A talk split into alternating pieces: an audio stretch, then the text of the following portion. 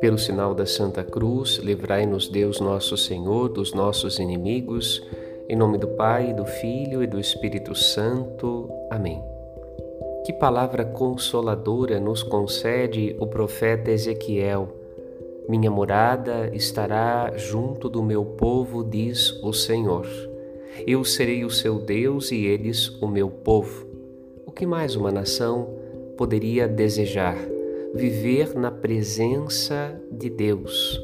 Eis a virtude dos cristãos celebrada na Páscoa, isto é, a presença de Deus. Como o pastor, sempre atento ao rebanho que lhe pertence, assim Deus guarda o seu povo, os seus amigos. Jesus, o Filho de Deus, é a morada do Pai no meio do mundo, no meio de seu povo. Quem desejar conhecer Pai, precisa ir até Jesus.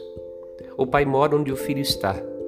Cuidemos de não buscar a Deus onde ele não se encontra, deixando de lado o caminho de Cristo, a sua igreja. Padre Rodolfo